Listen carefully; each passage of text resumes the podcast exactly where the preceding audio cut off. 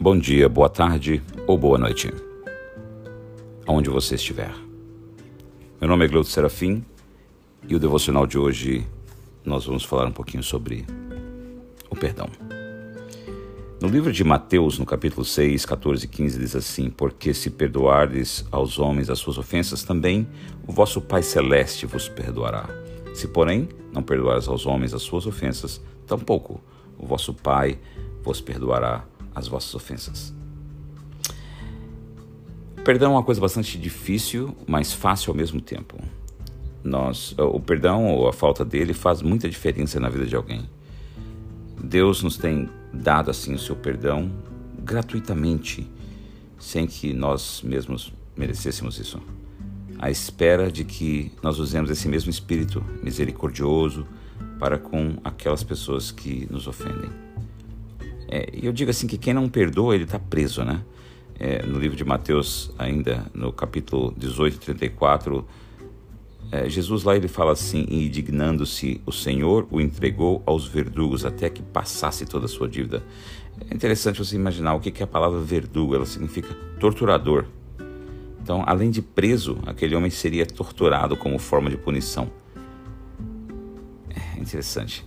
A prática do ministério nos revela que que quando Jesus estava aqui pregando nessa terra, ele falou em figura essa parábola, mas ela é uma realidade espiritual na vida de quem não perdoa. Eu diria assim, talvez que esses demônios assim, ele, eles amarram a vida daqueles que retêm o perdão, aqueles que não gostam de perdoar as pessoas.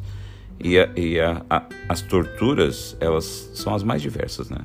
A gente vê angústia, depressão, enfermidade, debilidade física e e diariamente nós vivemos momentos de conflitos com as pessoas, sejam elas parentes ou amigos ou irmãos, seja lá o que for, colegas de trabalho. Às vezes por opiniões diferentes, né? Às vezes nós somos egoístas e relutamos assim em oferecer o perdão, mesmo quando nós sabemos que nós poderíamos estar talvez aí errados. É muito interessante nós atendemos esses ensinos que a Bíblia nos traz com relação a, a, quantas vezes nós devemos perdoar um irmão. Né? A Bíblia fala até um número, 70 vezes 7. Se a gente pensar na realidade da humanidade, isso talvez seria quase que impossível, né? já que, que o total dessa conta seria 490. 490 vezes. Seria talvez assim 1,3 pedidos de perdão por dia por ano, no ano. E aí nós entramos em conflito com nós e perguntamos: por que, que só eu, só eu que tenho que perdoar, né? E eu digo que muita gente tem sofrido com essa falta do perdão. Outro dia eu vi, eu vi alguém dizendo que dar lugar ao ressentimento é o, é o mesmo que você tomar assim, um pouquinho de veneno todo dia, né? esperando que o outro que te magoou venha morrer.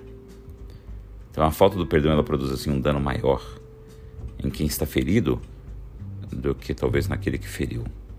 Por isso eu digo sempre que é preciso a quem é preciso perdoar. E talvez eu diria assim: já não basta o primeiro sofrimento, né? Por que acrescentar um outro maior? A mágoa. Perdoar não é uma opção. Na palavra de Deus, o perdoar é um mandamento. Quando nós nos tornamos filhos de Deus e queremos ser filhos obedientes, nós temos que seguir esse mandamento de perdoar. E por amor ao nosso Deus, nós conseguimos perdoar. Lá na cruz, Jesus disse assim: Pai, perdoa-lhes porque não sabem o que fazem. E eu digo, eu digo que Jesus, como verdadeiro Filho de Deus, ele é um exemplo para nós. Morreu na cruz para conquistar a vitória sobre o pecado e sobre a nossa condenação eterna. Ele nos oferece o perdão genuíno, o perdão sincero, um perdão que recebemos somente pela graça de Deus. E você? E eu? Será que nós temos dificuldades em perdoar? Será que isso significa que ainda nós não aprendemos que que é ser assim um verdadeiro crente, um verdadeiro cristão, segundo o coração de Deus? Se andarmos segundo os mandamentos do Senhor, nosso Deus, ele ele fará você e eu a entender isso com a ajuda do Hakodesh, do Espírito Santo. E aí, quando nós é, olharmos novamente esse versículo, né, perdoa-nos as nossas dívidas, assim como nós perdoamos os nossos devedores. Às vezes é, é até mais fácil né, falar sobre o perdão do que perdoar. Já pensou se Deus levasse em consideração o nosso desejo contido nessa citação, baseada nessa oração do Pai Nosso? Seremos de fato não, assim, perdoados? Será? Teremos sobre nós a misericórdia do Pai? Um escritor chamado Philip Yancey, ele afirmou assim: apenas a experiência de sermos perdoados capacita-nos a perdoar os outros. Quando nos avaliamos ou quando erramos e mesmo assim fomos justificados, nós reconhecemos que é preciso decidir. Eu quero, eu quero querer perdoar. Como poderíamos não perdoar uns aos outros à luz de tudo aquilo que Deus já nos perdoou? Nós talvez merecíamos castigo se fomos perdoados pelo sangue. Merecíamos a ira de Deus e recebemos ali a sua graça. Merecíamos talvez a separação definitiva de Deus, mas ele não desistiu de nós. E o evangelho da graça ele começa e termina com, com perdão. Por que então é tão difícil perdoar? Às vezes preciso para cada um de nós assim reconhecer que o perdão é uma coisa séria. Ou você perdoa ou você adoece. Aí nós vemos que a única coisa mais difícil do que o perdão é, é a alternativa, né? O perdão é uma necessidade alternativa para aqueles que desejam viver de forma saudável. Ou perdoa ou adoece. Ou perdoa ou não tem paz. Ou perdoa ou não é perdoado. A nossa sociedade ela está doente porque ela está mergulhada nessas mágoas, nesses ressentimentos e principalmente por não se apropriar dos princípios de Deus, talvez na maneira de viver. É preciso nós temos esses olhos assim curados pela graça para vermos o potencial nas outras pessoas, para a mesma graça que Deus tão bondosamente nos concedeu. No livro de Salmos, eu quero terminar aqui, no capítulo 139, versículo 23 e 24, a Bíblia ela nos orienta a pedir a Deus que sonde os nossos corações e veja se há algum caminho mau e nos guie pelo caminho eterno. Eu queria que você refletisse nesse momento.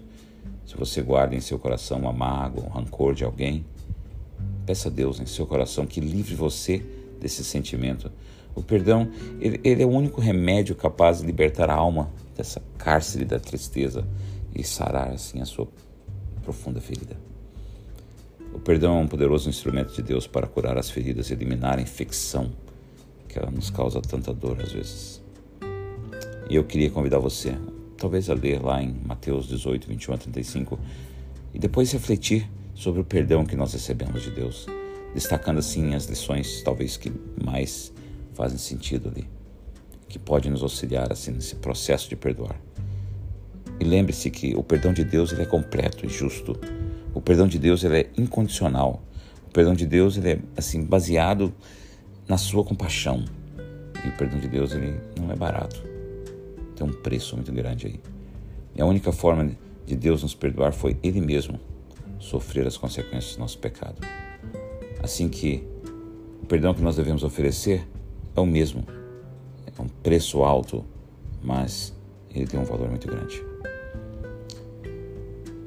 E hoje eu gostaria de convidar você. Entregue o seu coração, tanto para mim, essa, essa mensagem para mim também. É entregar o nosso coração para que nós possamos usar os nossos sentimentos, as nossas emo emoções para acreditar que o perdão ele produz cura da alma. Eu espero que você tenha um lindo final de semana e que você possa desfrutar paz, tranquilidade e amor. E que o Senhor te abençoe e te guarde e que faça resplandecer o seu rosto sobre ti e te dê a paz.